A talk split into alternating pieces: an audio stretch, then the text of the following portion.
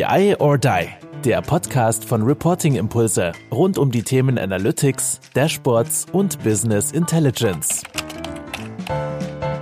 Hallo und herzlich willkommen zu einer weiteren Serie von unserem Podcast BI or Die. Heute bin ich im wunderschönen Würzburg, die Sonne scheint und gegenüber von mir sitzt der Patrick Keller von Bark äh, Senior Analyst und Prokurist. So hast du dich damals äh, bei mir vorgestellt. Ähm, aber ja, wie hast du unser erstes Kennenlernen wahrgenommen oder wie kennen wir uns eigentlich?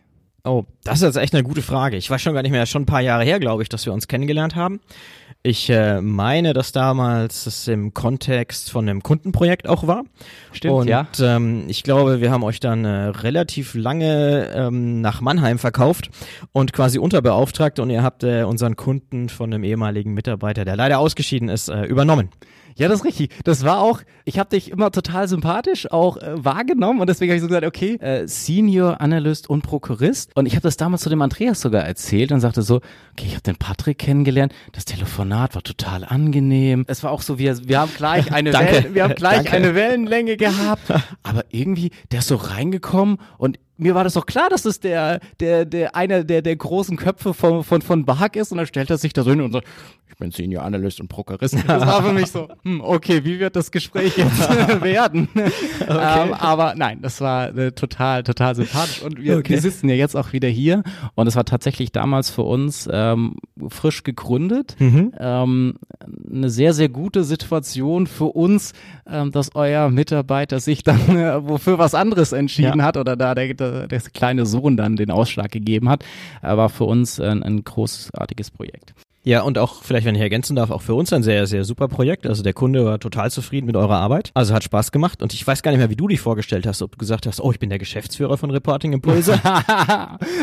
ich glaube nicht, aber ich, ich weiß es nicht. Nein, ähm, ich, selten, dass ich mich, also ich finde Geschäftsführer finde ich, ähm, das klingt so klingt so hochtrabend, als wäre das was mega krasses, aber ich meine, wir sind so eine super kleine Klitsche Ja. und äh, ich meine, es gibt halt Leute, die sind Geschäftsführer, die sind äh, dann auch richtiger Geschäftsführer so und äh, deswegen nutze ich dieses Wort eigentlich eher ungern. Das muss ich muss ich fairerweise sagen.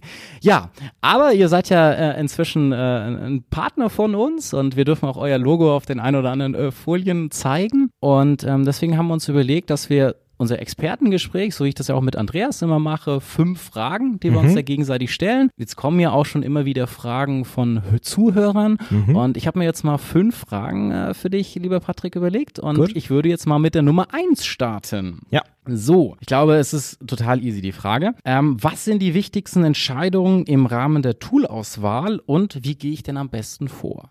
Okay, vielleicht äh, fange ich mit der zweiten Frage an. Also wir haben ein Vorgehensmodell für die Softwareauswahl entwickelt. Das geht so, dass ich mir erstmal überlege, okay, wer sind meine Zielgruppen, was ist meine Strategie, was sind meine Rahmenparameter, dann über die Anforderungsaufnahme bis hin dann auf Basis der Anforderungen und Architektur und Strategie, die ich ha hoffentlich habe, ähm, mit der ganz konkreten ähm, Werkzeugauswahl. Dass ich also schaue, was ist mein Markt, eine Longlist bilde im Idealfall, zu einer Shortlist komme und dann aus dieser Shortlist, die vielleicht noch zwei, drei, vier, fünf ähm, Softwarelieferanten umfassen kann, den am besten für mich geeigneten auszuwählen. Also das wäre so unser Vorgehensmodell, das ich auch, ich bin jetzt seit zwei, bald 20 Jahren bei Bark dabei, ähm, wirklich über die Zeit bewährt hat. Und ähm, die erste Frage war, sorry, du musst sie nochmal wiederholen. Ich kann sie nochmal wiederholen. Also es geht ja so ein bisschen in die, was sind so diese, diese entscheidenden Stellparameter, die ich, die ich mir im, im Rahmen von unserer Tool aus, auch wenn ich es vielleicht ein bisschen kleiner Ja. angehen möchte. So hast du so, so grundlegende Dinge, Ich- die ich da vielleicht beantworten muss. Okay, also ich glaube, dass diese, diese, wir nennen das gern konzeptionellen Punkte am Anfang ganz, ganz wichtig sind für den Erfolg. Ob ich jetzt den Knopf grün oder blau haben will in der Software, hey, so what, das ist ja schon wichtig, aber jetzt nicht kriegsentscheidend, sondern dass ich einfach verstehe oder auch mit meinen Stakeholdern abgleiche, was brauchen wir eigentlich für eine Software, was soll die können, was bedeutet auch Flexibilität für uns? Ja, ein absolutes Schlagwort, was mir in jedem Auswahlprojekt eigentlich begegnet. Also was sind so die, die Rahmenparameter und ähm, ja, wer soll mit der Software arbeiten? Was für ein Budget habe ich?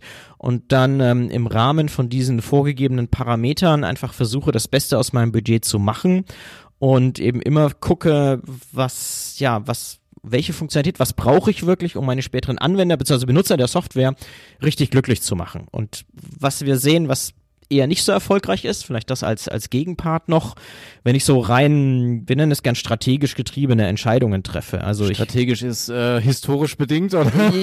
historisch bedingt, politisch gefärbt. Äh, ich habe vielleicht einen, einen Haus- und Hoflieferanten, was wir in Deutschland ja relativ häufig antreffen. Das ist halt schon äh, ja ein paar Lieferanten gibt, die die für Betriebssystem, fürs ERP-System, für die Datenbank oder was auch immer gesetzt sind. Und wenn ich dann meine Auswahl nur auf diese paar Handvoll von von Lieferanten beschränke und nicht nach links und rechts gucke, was gibt's Neues an und innovative Hersteller, was gibt's Neues in der Cloud auch. Das ist ja eine Lieferform, die die macht den Betrieb auch brutal einfach. Wenn ich das nicht tue, dann bleibe ich eigentlich hinter den Möglichkeiten des Marktes zurück und ich finde es eigentlich total schade, weil relativ aufwendig sind die Projekte immer, egal was ich mache, ob Planung oder nur Reporting oder Dashboarding oder fortgeschrittene Analyse oder keine Ahnung was und ich dann eigentlich äh, aufgrund von technologischen Einschränkungen nicht so weit komme, wie ich es eigentlich können könnte. Das ist richtig. Man muss natürlich dann von Anfang an auch schon schon gewisse Fragen sich beantworten mhm. und denen auch kritisch stellen. Also mhm. da grillst du wahrscheinlich auch die ein oder anderen Leute dann, um da halt auch wirklich rauszukitzeln, ja. äh, in welche Richtung das geht. Ich glaube manchmal, also für mich jetzt, das ist natürlich eine sehr sehr professionelle äh, Vorangehensweise oder mhm. Vorgehensmodell, was du da beschrieben hast. Manchmal ist es ja teilweise auch schon so, dass die Leute wirklich sagen, okay, so grundlegende erste Frage so, ja okay, was mache ich denn überhaupt im Sinne von, ist es einfach nur Dashboarding und ja. ich brauche das Ding einfach nur zum Anzeigen von irgendwas oder will ich vielleicht auch tatsächlich eine Planung machen? Und das sind ja dann auch schon wieder so, so, so Stellschrauben, geht's in die eine oder in die andere ja. Richtung oder, oder ja auch solche Dinge wie, wie groß ist denn, ist denn die Firma? Habe ich noch ein Warehouse dahinter oder mhm. baue ich das alles irgendwie so in, in, in mein Frontend-Tool da mit rein, äh, mit allen Vor- und Nachteilen. Aber klar, das ich, ich denke natürlich auch immer, was, äh, was will ich damit erreichen? Mhm. Stellt sich natürlich dann da auch die Frage, wie ist meine Herangehensweise? Jetzt gibt's ja vielleicht auch nochmal eine, eine Möglichkeit, das so quick and dirty zu machen äh, und sich dann den, den äh, Bark Guide äh, durchzulesen, mhm. den ihr ja auch äh, immer wieder rumschickt. Ja. Auch Leute schon gesehen, die das erfolgreich gemacht haben oder sind sie dann doch immer wieder zu euch gekommen? Ähm, äh, ich würde sagen, die das gemacht haben. Und äh, ich habe gerade einen Kunden vor Augen, der hat auch wirklich ganz bewusst seine Übergangslösung ausgewählt. Die sollte zwei, drei Jahre halten. Ja, und jetzt ist das Ding inzwischen acht Jahre alt. Und er ist eigentlich zufrieden damit. Also von daher alles, alles gut, alles äh, ja richtig gemacht. Ja, ich glaube, er hat auch ein bisschen Glück gehabt. Und ähm, ich finde gerade so, also auch wenn man es als Übergangslösung bezeichnen mag, oft ist es dann so, dass die wesentlich länger leben. Und jetzt natürlich schwer zu sagen, wenn er eine richtige Softwareauswahl gemacht hätte, mit richtigem Aufwand und, und professioneller Beratung, sich für was anderes entschieden hat. Also es kann gut laufen mit genau ähm, auf, auf, dem, auf dem beschriebenen Weg. Aber meine Erfahrung ist, dass die Erfolgswahrscheinlichkeit deutlich höher ist, wenn man sich ähm, mit dem Thema einfach beschäftigt. Und beschäftigen muss ja nicht unbedingt bedeuten, dass man jedes Mal einen, einen teuren Berater einkauft, sondern ich sehe auch viele Kunden, die ähm, das Projekt mit eigenen Mitteln durchführen, die vielleicht eine Bachelor- oder eine Masterarbeit vergeben und dann mit Unterstützung von Studenten, die dabei ja auch was super viel mitnehmen. Ähm, ähm, so ein Projekt durchführen und halt mit ein bisschen mehr Zeitaufwand, sag ich mal, als jetzt mal kurz unseren Guide durchzublättern und die oder unseren Score zu nutzen und die, die rechts oben stehen, davon dreimal einzuladen. Also ja, kann man machen, aber ich glaube, die Erfolgswahrscheinlichkeiten sind schon größer, wenn man ein bisschen mehr Mühe investiert. Absolut. Ich meine, natürlich gibt es so diese Aussagen, die habe ich jetzt auch vor, vor einigen Tagen wieder auf einer gemeinsamen Veranstaltung von uns gehört, wo sagt, oh, man kann ja eh nichts falsch machen bei der Toolauswahl, wenn man sich in den genannten irgendwo da bewegt, äh, die du da auch gerade eben beschrieben hast, oder wenn man äh, sich euren Score oder sowas anschaut. Mhm. Aber es ist natürlich auch wieder, welche Auswirkung hat denn das Tool am Ende des Tages? Du hast es so ein bisschen gesagt, Aufwand. Kannst du so auch noch sagen, wie viel muss ich denn dann Aufwand errechnen? Also zeitlich? Also wie lange dauert das? Oder mhm. also mhm. kann ich ja auch wahrscheinlich relativ schnell da eine Entscheidung ja. treffen. Also zeitlich vom, vom Umfang her, du kannst so eine Softwareauswahl sicherlich in drei Monaten durchziehen. Okay. Und arg viel länger, also ich sag mal nicht länger als ein halbes Jahr sollte es dauern, weil sonst verlieren die Leute das Interesse, die Anforderungen ändern sich und auch die, die Schwerpunkte eigentlich, wo, wo die, die Anforderer gerade mit gedanklich beschäftigt sind, ändern sich. Also ich sag mal maximal sechs Monate, wie es dauern sollte. In drei Monaten kann man es echt durchziehen. Muss der Kunde sich aber auch ein kleines bisschen disziplinieren, also die Ansprechpartner müssen verfügbar sein und nicht erstmal drei Monate, also oder auch nur drei Wochen im Urlaub, sondern da muss schon ein bisschen Taktung dahinter sein. Und vom Aufwand her, also ich kenne Projekte, wo der Berater vielleicht drei, vier Tage nochmal als externer mit, mit Input gibt oder vielleicht mal fünf und der Kunde dann selber vielleicht nochmal das drei- oder vierfache an, an eigenen Personentagen investiert. Die muss er aber zu Teilen eh investieren, weil er muss sich ja, wie du es auch schon gesagt hast, über seine Anforderungen klar werden. Wer ist zukünftig der Nutzer des Projekt, äh, des Werkzeuges? Welches Skill hat der? Was soll der können? Planung, ist das ein Thema? Ist das kein Thema? Und auch wenn es nur ein ganz kleines Projekt ist, ich bitte eigentlich jeden Kunden auch, um, sich über sein Datenmanagement Gedanken zu machen, weil Garbage in, Garbage out und Nix ist mehr schade, selbst wenn man nur zwei Tage reingesteckt hat, wenn dann irgendwelche Berichte rauskommen, wo ich merke, holla, Datenqualität oder sonst irgendwas passt nicht oder ist auch manchmal super peinlich. Ähm, wenn man dann mit dem ersten Bericht beim Chef steht und sagt, uh, ich habe gerade gesehen, so ups, upsie, ich komme in zwei Wochen nochmal wieder. Ja, gut. Ähm, das war ja eigentlich waren schon wieder mehr Fragen, die ich dir da gestellt habe, aber für mich eigentlich eine, eine ganz gute Sache, um so dieses ganze Thema Toolauswahl und immer wieder hört man ja auch, ich habe aktuell auch wieder eine Anfrage, wo ich nachher nochmal mit dir sprechen Mhm. muss, möchte. Gerne. Ähm, zu dem Thema Toolauswahl. Ich habe jetzt noch ein bisschen so kleinere Fragen auch rausgebracht, die aber auch in diese Richtung gehen, wo ich dachte, ihr als Bark habt da sicherlich eine, eine dedizierte Meinung dazu. Und das ist jetzt auch eine, eine User-Frage und es hört sich so tuber techie-mäßig eigentlich an. Ähm, ich weiß gar nicht, ob ich es richtig ausspreche, aber Kuvadis Tableau. Welche Entwicklungen nach der Salesforce-Übernahme? Oh, okay. Ja, ich dachte, so eine kleine Challenge auch mal für dich. Ja. Ja, also ähm, direkt nach der Übernahme haben wir dazu auch einen kleinen Blog geschrieben. Okay, Und, vielleicht können wir den ähm, ja dann direkt auch noch mal verlinken. Dann hole ich Ja. mir den Link nochmal dazu. Ja, ja, das wäre das, also gerne, gerne natürlich. Und ähm, so, was wir bis jetzt beobachtet haben, wir haben ähm, eigentlich noch keine Fluktuation gesehen. Bei vielen anderen Übernahmen war das so, dass dann ähm, führende Entwickler, also eigentlich die Köpfe hinter den ähm, Produkten, ähm, das übernommene Unternehmen verlassen haben. Haben wir bis jetzt bei Tableau, oder also sehen wir noch gar keine Veränderung, Okay. was schon mal ähm, ganz ein Zeichen für Stabilität ist und eigentlich sehr, sehr gut ist. Und ich glaube auch nicht, dass ähm, Tableau zumindest mittelfristig ähm, Veränderungen an der Strategie ähm, vornehmen wird, weil Tableau selber hat viel mehr Kunden in die Ehe mit äh, Salesforce eingebracht, als Salesforce überhaupt schon hatte. Okay. Also das ist schon mal ein, ein, ein gutes Zeichen. Und ja, also von daher würde ich im Moment die, die Ampel auf grün stellen, wenn, wenn sich ein Kunde strategische Fragen stellt, wie geht's denn weiter mit Tableau nach der Übernahme? Ich glaube sogar, es wird auch gut sein für Tableau, weil ähm, Salesforce hat sicherlich, also mit das meiste Know-how im Cloud-Umfeld. Also sie sind ja, Ja, in der Cloud ja, gestartet. ja. Salesforce gibt's nur in der Cloud und äh, in der Public Cloud. Und ähm, ich denke, davon kann, kann Tableau auch noch profitieren, dass sie auch ihre Cloud-Version weiterentwickeln.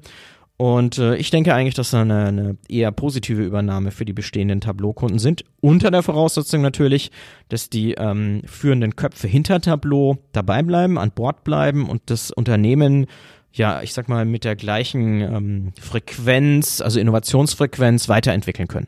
Was ich ja sehr, sehr spannend fand, als ähm, ich bei euch war ähm, in Frankfurt auf der Big Data World, gibt's ja, sag ich mal, aufwendigere Stände und äh, so diese Standardstände. Und ähm, ich habe Tableau immer sehr, sehr stark als Marketing-Power wahrgenommen. Wenn du bei den Kunden bist, kleben überall die Aufkleber und so der Community ist ja wahnsinnig stark. Und da war ich doch sehr überrascht, dass es einen sehr, sehr, für aus meiner Sicht abgespeckten, Schlichter. reduzierten, schlichten äh, Stand dort gab. Und da habe ich gesagt, okay, vielleicht hat es dann doch äh, gewisse Auswirkungen schon. Oder vielleicht war es auch einfach nur der Zufall, ähm, dass sie da sich äh, vielleicht für einen normalen Stand entschieden haben. Ja, ich glaube, spontan war das eher Zufall, ähm, dass sie da hier mit einem, mit einem, ich sag mal, üblichen Stand ähm, dabei waren. Die, die Vorträge, wie immer von Tableau, super, auch super besucht und äh, von daher würde ich das daran nicht festmachen. Okay, weil klar, also so Zwischenstimmen mein, also die vielleicht der eine oder andere dann auch schon gehört hat, ist ja so, naja, Tableau wird's dann vielleicht gar nicht mehr so als das BI-Tool schlechthin geben, sondern wird halt eher dann Integration in Salesforce und halt alles dann so, ja, äh, Sales-getriebener sein. Ja, keine Ahnung. Das ist Das- natürlich so die, die andere Seite, wo der eine oder andere vielleicht Ja. Vermutungen anstellt. Ja. Das wäre natürlich blöd für Tableau, zugegebenermaßen, ganz klar, aber das sehen wir bisher lang, bislang sehen wir das nicht. Also so eine Entwicklung sehen wir bislang nicht bei Tableau. Sehr cool. Also wenn es, denke ich mal, einer einigermaßen seriös einschätzen kann, dann äh, ja, Ja. ihr. Und ähm, ja, war eine Frage, haben wir jetzt beantwortet. gerne. Nummer drei. Äh, ich muss auch mal auf die Uhr schauen, weil du hast ja gleich wieder den an den nächsten Termin schon wieder in der Pipe. Ähm, es ist nochmal eine Toolfrage. Und zwar SAC, die finale Frontendlösung der SAP, die alle On-Premise BI-Werkzeuge der SAP ablöst. Fragezeichen. Die äh, kurze Antwort heißt ja und nein. also ein paar Werkzeuge sind ja schon abgekündigt, wie zum Beispiel der Lumira Explorer ja. und ähm, ja, das, das alte Excelsius, aber das ist ja schon, schon, also steinalt hätte ich jetzt Richtig. fast gesagt. Und also an der Stelle ganz klares Ja. Ähm, Boah, da bin ich aber auch schon steinalt, weil ich kann mich sogar noch an mein erstes Projekt erinnern und das war in Excelsius. Oh, okay, dann äh, Nein, schon, alles gut. Okay, für Softwareverhältnisse steinalt. Ich meine, obwohl du bist inzwischen auch schon Ü30, oder? Ja, das stimmt. Also okay. mir fallen auch die Haare aus, ich habe schon ein Kind, also von dem ja, ja, also Nein, das ist äh, alles gut. Also an der Stelle ähm, einige Produkte, die, die also schon absehbar natürlich von der Bildfläche verschwinden werden. Und ähm, bei den anderen Produkten, die jetzt aus der, aus der Ehe mit BO zum Beispiel in das Portfolio gekommen sind, da wird es ähm, sicherlich Werkzeuge geben, die, die noch eine Zeit lang ähm, im Portfolio bleiben. Aber meine, mein Eindruck und auch was wir, was wir wahrnehmen von der Weiterentwicklung bei der SAP ist ein ganz extrem starker Fokus auf SAP Analytics Cloud. Mhm. Und auch die Entwicklerressourcen von dem, was wir so hören, im, im Markt fließen vor allem in SAP Analytics Cloud hinein. Okay. Und ähm, die anderen Werkzeuge, klar werden die noch weiterentwickelt und, und auf, eine, auf eine neue Stufe, also auf neue Plattformen jetzt meinethalben gehoben und neue Versionen. Nur ähm, eine funktionale Weiterentwicklung sehen wir eigentlich nur noch in SAC. Okay. Und deswegen, glaube ich, sind Kunden, die sich jetzt überlegen, strategische Entscheidungen treffen und auch vielleicht größere Plattformen neu entwickeln wollen, eigentlich sehr, sehr gut beraten, auch auf die neue Plattform von der SAP zu setzen und nicht mehr auf die in Anführungsstrichen alten Business Objects, ähm, Werkzeuge wie Web Intelligence oder, oder Crystal Reports, weil auch die Funktionalität, zum Beispiel für die Reportverteilung, wo ja Crystal sicherlich jahrelang einer der, der stärksten Produkte am Markt ist oder war, ähm, wo, wo viel neue Funktionalität dann jetzt in SAP Analytics Cloud hineinwandern soll. Die Roadmaps sind ja auch öffentlich und von daher ist meine Erwartung, dass äh, mit zunehmender Funktionsstärke von Analytics Cloud die anderen Produkte zunehmend weniger intensiv weiterentwickelt werden. Also es ist zumindest ja, oder was ich jetzt äh, von, von unseren Kunden her wahrnehmen kann, dass es eigentlich sehr, oder vielleicht ist es jetzt aber auch nur wieder Zufall, wir haben ja da jetzt auch keine repräsentative mhm. äh, Einblicke, ähm, dass viele da sich auch wirklich strategisch für, für SAC aktuell mhm. entscheiden. Vielleicht an der einen oder anderen Stelle auch nochmal immer mal wieder enttäuscht werden von den Funktionalitäten, aber ja. das ist natürlich klar in so einem Produkt, was noch aktiv da wirklich weiterentwickelt wird. Aber doch, dass die sehr zufrieden sind, schnelle Ergebnisse, vor allem auch für Fachbereiche, mhm. also dieses Self-Service, ich mhm. klicke mir das mal schnell zusammen. Gute Möglichkeiten, die es da, die es da einfach gibt. Mhm. Und Akzeptanz ist sehr, sehr hoch. Und wenn du natürlich dann auch noch von der anderen Seite sagst, hey, das wird auch wahrscheinlich mit der meisten Power vorangetrieben, ja. ähm, wäre das natürlich ja. eine gute Sache weiterhin und ja. Ähm, ja. Ja, aber auch da möchte ich gerne kurz eins ergänzen. Also im Moment lohnt es sich auf alle Fälle genau hinzuschauen. Also wir hatten auch gerade Kunden, die eher komplexere Planungsanforderungen zum ja. Beispiel haben. Wir sind ja in Deutschland eine sehr auch manchmal akademisch geprägte Controllerkultur mit auch sehr diffizilen Planungsanforderungen, was ich natürlich nachvollziehen kann. Ähm, aber da auch genau hinzuschauen, wie weit ist SAP Analytics Cloud heute schon und auch ähm, da den Vergleich mit den, mit vielleicht auch Marktbegleitern mal kurz zu führen, weil ähm, ich glaube, ihr habt ja auch Board, glaube ich, mit ja. im, im, im Sortiment und auch ja im, im Online-Kurs, wo er, wo er zeigt, wie man, äh, ich sag mal, Information Design mit Board machen kann. Der Ansgar wird da auch nochmal ein Interview sogar hier in unserem Podcast ah, geben. Okay, also auch da, äh, klar, ist, äh, die, die Welt vielfältig und in der Softwareauswahl würde ich mir dann solche Werkzeuge natürlich ergänzend auf alle Fälle anschauen, weil Board jetzt nur als Beispiel rausgegriffen hat vielleicht schon 15 Jahre Erfahrung in Planungsapplikationen und SAP als SAP natürlich auch, aber das Produkt Analytics, Analytics Cloud ist halt erst vier Jahre, meine ich, alt oder fünf. Also noch sehr jung. Genau, also das, ich glaube, ähm, es ist ja auch nicht schlimm, also aus meiner Sicht zumindest, vielleicht hast du eine andere Meinung, ähm, dass man jetzt mehr als ein Tool dann auch in seinem Unternehmen irgendwie im Einsatz hat. Oder sagst du, es muss jetzt nur ein Tool sein? Nee, es ist auf keinen Fall schlimm, wenn du mehrere Werkzeuge hast. Also so eine, wir nennen es ja Best-of-Breed-Strategie. Ähm, das bringt halt verschiedene zusätzliche Herausforderungen mit. Also du musst ja zwei Umgebungen managen, du musst, wenn du vielleicht die Leute in zwei Werkzeugen ausbilden, Du ähm, hast auf alle Fälle ein Cloud-Produkt mit SAP Analytics, Analytics Cloud im, im Sortiment. Board kriegst du nicht aus der SAP Cloud, also würdest du vielleicht in, in die Microsoft Azure Cloud gehen. Und das sind halt ganz viele Fragen. Ganz eingangs habe ich gesagt, Architektur überlegen right. in der Softwareauswahl. Und das spielt ja natürlich voll Also doch rein. nicht einfach nur den, den Bug-Score lesen und, und, und dann entscheiden, sondern wie gesagt. Nicht nur, nicht genau, nur. Genau, nicht genau, nur. nicht nur. Vielleicht äh, an ersten Einstieg sicherlich gut, aber ja ich meine, wir kommen, wir sind ja auch wieder da drauf gekommen, es sind halt doch ein paar mehr Fragen, äh, die man sich da stellen muss und da ist vielleicht auch so ein Vorgehensmodell, wo man sich orientiert und jetzt dann nicht nur man Ja. selber das erstmalig überlegt, sondern sagt, okay, wir haben das, keine Ahnung, tausend andere Unternehmen vorher Ja. schon mit euch gemacht ähm, und deswegen kommt man da, glaube ich, immer wieder ähm, darauf zurück, dass man da an der einen oder anderen Stelle vielleicht einfach die Expertise auch braucht. Ja. Frage Nummer vier. Was sind die Erfolgsfaktoren für ein erfolgreiches Business Intelligence Projekt im Unternehmen? Ähm, also einer der wichtigsten Erfolgsfaktoren, den wir sehen, ist die äh, Projekte an sich nicht zu groß zu schneiden. Okay. Also zu sagen, hey, in zwei, Wo in zwei Jahren will ich mal hier Projektergebnisse liefern an meine User. das schön ist, im äh, Wasserfall geplant. Das ist, das kann man machen, aber da würde ich sagen, okay, äh, auf keinen Fall, sondern ähm, zu gucken, dass ich nach im Idealfall, wie ich es auch vorhin gesagt habe, bei der Softwareauswahl nach drei Monaten mit den ersten Ergebnissen an meine an meine Anwender rangehe. Also dass ich äh, Vielleicht sogar noch eher, also eher in kurzen Zeitzyklen, dafür vielleicht nicht ganz so riesige Einstiegsprojekte mir vornehmen, sondern versuche, mein Projekt in kleine, verdauliche, ich will nicht agil sagen, aber in kleine Häppchen zu schneiden und dann immer möglichst schnell wieder Feedback von den Anwendern zu kriegen. Passt das? Ist die Visualisierung richtig? Passt die Datenqualität? Sind die Analysepfade richtig? Ähm, habt ihr euch das erwartet? Wollt ihr das ganz anders? Weil je eher ich so ein Feedback kriege, desto eher kann ich nachsteuern. Und ähm, Anwender tun sich erfahrungsgemäß auch nicht immer leicht, ihre Anforderungen konkret zu, zu äußern. Da, klar gibt's auch Right, im agilen Umfeld natürlich Ideen, wie man damit umgehen kann, aber gerade im, im Reporting, Analyse, Planungsumfeld ist es so dynamisch die Welt, dass ich empfehle, die ähm, Projekte ganz, also möglichst kurz zu, oder die einzelnen Projektschritte möglichst kurz zu schneiden. Dann äh, wichtig natürlich. eine Sache Ja. noch dazu, finde ich, finde ich total spannend, weil wir ja auch ähnlich vorgehen und äh, dass du das jetzt genauso als ersten Punkt äh, direkt gesagt hast, äh, Ja. finde ich, finde ich, finde ich Ja. grandios. Aber du hast natürlich noch mehrere Punkte wahrscheinlich. Vielleicht den ersten Punkt können wir auch empirisch belegen. Wir machen ja zum Beispiel den BI-Survey und wir sehen ja echt brutal starke so eine Korrelation. Antwort. Aber wir sehen wirklich, eine, also ehrlich, ich, ich schwöre, und äh, wir sehen wirklich eine starke Korrelation zwischen Projekterfolg und ähm, Projektdauer. Also wenn Okay. du das, wenn du das kurz schneidest, dann es wird einfach besser. Und so riesen Langläuferprojekte, die, die, die hüpfen echt gegen die Wand. Also regelmäßig. Und das kannst du vorher schon sagen, wenn, also wie gesagt, ganz, ganz wichtig. Und dann Nee, ich kann mich auch nochmal eine Aussage von einem Kunden tatsächlich erinnern, der Ja. gesagt, äh, sie waren das, glaube ich, in einem halben Jahr, der gesagt, wenn es in einem halben Jahr das Projekt nicht abgeschlossen Maximum. ist, ist es als Fail sozusagen und dann muss es ein neues Projekt geben. Also von dem her Ja, glaube ich, dass es Ja. durchaus richtig ist, Ja. was du gesagt hast. Dann natürlich die Zusammenarbeit, also natürlich die berühmte Zusammenarbeit von, von den IT- und den eher fachbereichsorientierten oder nahen Kollegen. Klar, Binsenweisheit wissen wir alle, machen wir.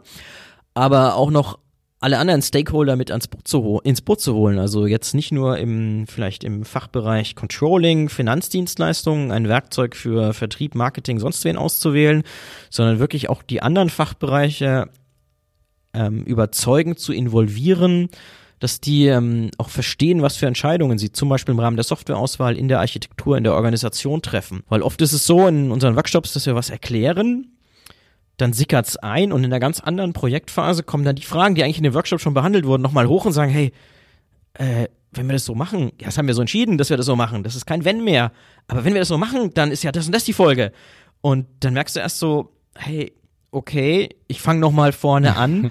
Und das ist eben ganz wichtiger, was ich jetzt immer wieder auch bei, bei sehr erfahrenen Kunden mit BI äh, merke, wenn eben Fachbereiche reinkommen, die bisher nicht so viel Reporting, Analyse, Affinität gezeigt haben, dass man da wirklich nochmal alle im Projekt abholt und versucht vernünftig mit einzubinden. Würde ich als Also- ganz wichtigen Erfolgsfaktor mitsehen. Also auch, obwohl wir in einem IT- oder technischen Umfeld unterwegs sind, der Faktor Mensch auch Ja, da brutal. wieder äh, brutal wichtig. Ja.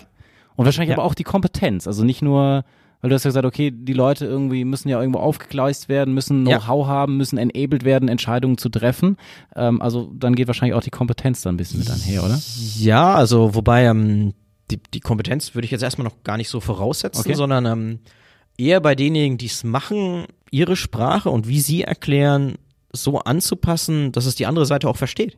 Mm, ja. Also äh, das ist, hört sich jetzt auch wieder trivial an, aber das ist es nicht. Und ähm, wir, wir leben leider in einer von Anglizismen durchsetzten Sprache. Oder Branche, nicht Sprache, sondern äh, Branche. Und ähm, manchmal, manchmal erkläre ich was und eigentlich denke ich, jedem müsste es klar sein und dann aber aus irgendwelchen Gründen doch nicht. Und das ist super schwer. dass, ähm, dass man da wirklich auf ein Level kommt, weil leider ist es dann so, dass manchmal man, man Teilnehmer an so Workshops hat, die sich gar nicht trauen zu fragen in der großen Runde, Klar. weil, oh, wenn ich jetzt was frage, Ist die Frage zu doof? durch, durch symbolisiert, Ja, dass ich keine Ahnung habe. Und da, auch da, wie gesagt, wenn, wenn, wenn, wenn die Zuhörer jetzt im Podcast jemals in die Situation kommen, fragt. Also es gibt keine dummen Fragen und ähm, ich beantworte auch gerne jede Frage ein, ein drittes Mal. Und meistens ist es so, also in echt. Ich habe mich ja auch getraut, jetzt dumme Fragen an dich zu stellen. ja, aber in her. 98 Prozent der Fälle können auch die Kollegen es nicht so erklären. Also von daher, also alles safe und, und Fragen und ähm, das ist, glaube ich, auch ganz wichtig, in, dass ein erfolgreiches BI-Projekt ähm, zustande kommt. Dann natürlich die Konzeptionsphase, aber ich glaube, die anderen Punkte sind. Aber das Schöne ist ja, dass es eben nicht das Tool direkt löst. Dass man sagt, okay, musst einfach nur ein Tool anschaffen und dann ist alles gelöst. Äh, das auf jeden Okay. Fall nicht. Das, äh, das haben wir schon vor 20 Jahren gelernt. Äh, um, a tool with a fool, nee, umgekehrt. A fool with a tool is still a fool. Und äh, diese Anglizismen, äh, ja, Treffen Ähm, manchmal ganz gut. leider immer noch. Cool. Jetzt noch eine abschließende Frage. Ähm, so viel Zeit Gerne. hast du ja auch gar nicht mehr. Ich glaube, es ist, äh, solltest du alles so ein bisschen um, umreißen, was wir auch ähm, gerade eben angefangen haben zu besprechen. Und zwar braucht jedes Unternehmen eine Business Intelligence Strategie. Ähm, Wieder ja also. und nein? Nein. Nein, ähm, also ich weiß nicht, ob man es in jedem Unternehmen Strategie nennen sollte. Okay. Also weil es gibt Unternehmen, die begegnen mir und sagen, Strategien verabschiedet der Vorstand. Also ja, kann ich verstehen, ist Okay. eine klare Maßgabe, Maßrichtung. Ich würde zumindest so weit gehen, dass sich jedes Unternehmen seine Gedanken zu BI, Analytics, Datenmanagement, wie gehe ich mit Daten um, vielleicht bis hin zur Datenstrategie machen sollte. Ob ich das immer Strategie nenne, weiß ich gar nicht. Ich würde es aber zumindest Initiative nennen. Also, dass es jedes Unternehmen sich überlegt, wie gehe ich mit Daten, Informationen, Entscheidungen und auch ganz wichtig inzwischen Entscheidungsautomatisierung um, um für sich da die richtigen Wege, Weichen zu stellen, egal wie groß das, das Unternehmen ist. Weil diese Nutzung von Daten, ich glaube, das wird für die Zukunft immer wichtiger. Die großen Amazon, Google, Apple, Microsoft, keine Ahnung, wie leben sie ja heißen, eigentlich die, die, davon, ne? die leben sind brutal darüber gut davon. Ja. Und ähm, ich glaube, jedes Unternehmen sollte sich dazu Gedanken machen. Wie gesagt, ob es Strategie heißen muss, bin ich mir gar nicht so 100% sicher. Es hilft. Aber es Wenn's ist genau Vorstand die, Attention die hat. Frage ist natürlich immer so, also inhaltlich natürlich vollen, aber so diese kleinen Begrifflichkeiten, die, also Ja. sehen wir ja auch manchmal, ist es eine Regel, ist es eine Guideline, was jetzt in unserem Fall natürlich dann Ja. auch schon sehr, sehr viel Ja. ausmacht. Und äh, da sind natürlich dann so die, die kleinen Moves wahrscheinlich, die du dann halt auch so aus der Praxis da immer wieder Genau. siehst. Aber trotzdem sich halt insgesamt da mal Gedanken zu machen, muss Unbedingt. ja nicht so riesig sein, aber halt trotzdem zu sagen, okay, wo soll es hingehen und wie kann ich aus den Daten irgendwie einen Mehrwert holen und wie, wie sieht da der Ja. Weg vielleicht für mein, oder wie ist die Initiative innerhalb meines Unternehmens? Genau. Und sowas kann ja wachsen. Und wenns Vorstand, atte- also Aufmerksamkeit natürlich super, dann kann ich es auch gerne Strategie nennen. Und oft wird es auch vom Vorstand initial getriggert. Aber ich glaube, es muss von beiden Seiten kommen. Und dann wahrscheinlich auch so, wie du gesagt hast, kommt ja dann auch wieder, wann ist es ein erfolgreiches Projekt, Ja. wenn es klein abgesteckt ist und deswegen braucht man da ja vielleicht Ja. nicht gleich so riesig groß ausholen. Ja, Think Big, Start Small bewährt sich, glaube ich. Ja. Also auch da in dem Umfeld, dass ich also schon eine, jetzt nenne ich doch wieder Strategie habe oder eine Idee habe, wo ich hin will. Aber halt auch da eben klein Erfahrungen sammeln mit Proof of Concept, mit, mit ähm, Use Cases, vielleicht auch in der Cloud, was ich äh, mit bisschen weniger Betriebsaufwand umsetzen kann. Also so ist, glaube ich, eine sehr pragmatische und erfolgsversprechende Herangehensweise. Sehr cool. Das waren jetzt auch schon, schon alle ähm, Fragen, die ich mitgebracht habe, Ja. mit Blick auf die Uhr. Äh, Punktlandung. Tipptopp. Ähm, vielen lieben Dank, äh, Patrick, dass du dir die Zeit genommen hast für dieses äh, Interview. Ähm, und ja, wir sagen dann auch einfach wieder nur, ja, wenn ihr Fragen habt, äh, stellt sie uns. Wir haben immer mal wieder so nette Gesprächspartner. Vielleicht treffen wir uns auch noch mal ein zweites Mal, wenn ich dann auch andere Gerne. passende Fragen Gerne. für dich habe. Ähm, und sonst, ja, genau, abonniert, äh, teilt es mit anderen Kollegen. Ähm, da sind wir sehr, sehr dankbar für. Bisher macht uns das große Freude und jetzt auch an einem Freitagnachmittag hier nochmal äh, nach Würzburg zu fahren, hat sich auf jeden Fall gelohnt. Und ja, das letzte Wort ist dann wie immer an, an den äh, Frage oder der, der gefragt wurde sozusagen. Also lieber Patrick, äh, die letzten Worte für dich, bevor du dann in dein nächstes Meeting verschwindest. Okay. Ja, erstmal vielen Dank, Kai, an dich äh, für die, für die vielen interessanten Fragen. Ja, und an die, an die Zuhörer, also wie gesagt, scheuen Sie sich nicht, äh, BI anzugehen oder Analytics, wie Sie es auch in Ihrem Unternehmen nennen möchten, suchen sich Verbündete und es macht auf alle Fälle Spaß. Ich bin seit 20 Jahren in der Branche dabei und äh, lerne noch immer jeden Tag was Neues. In diesem Sinne, vielen Dank und äh, bis zum nächsten Podcast. Das war BI or Die, der Podcast von Reporting Impulse. Danke, dass ihr auch diesmal wieder mit dabei wart. Wenn es euch gefallen hat, dann hinterlasst uns doch eine gute Bewertung und abonniert den Podcast, um keine weitere Folge zu verpassen. Bis zum nächsten Mal.